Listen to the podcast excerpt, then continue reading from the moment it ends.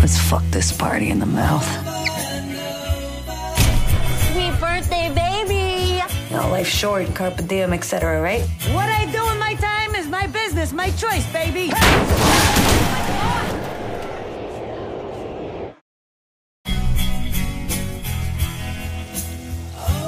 Sweet birthday, baby! What was I just doing? What? What do you mean? I- I'm out of here. Fuck! Sweet birthday, baby! What is in this? Stay away from me, I'm coming down the stairs! Jesus fucking Christ, that's dark. Are you gonna tell me what's going on? I keep dying and reliving the same night. Does it hurt? Yes. You seem fine. I'm not fine. I'm questioning my own sanity. We gotta take the fire escape. I have Great. a fire escape? I have to change my Oh, Airbnb listing then.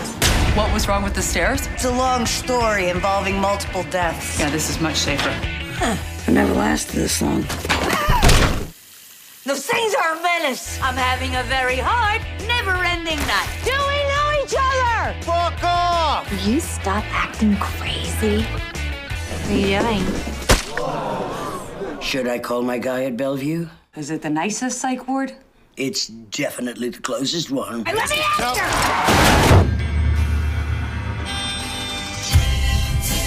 I look at you now, chasing down death at every corner, fighting your way to the light. Do you still have that in you? I am not crazy! You know I hate it! Some people call me crazy! Didn't you get the news? We're about to die. It doesn't matter. I die all the time.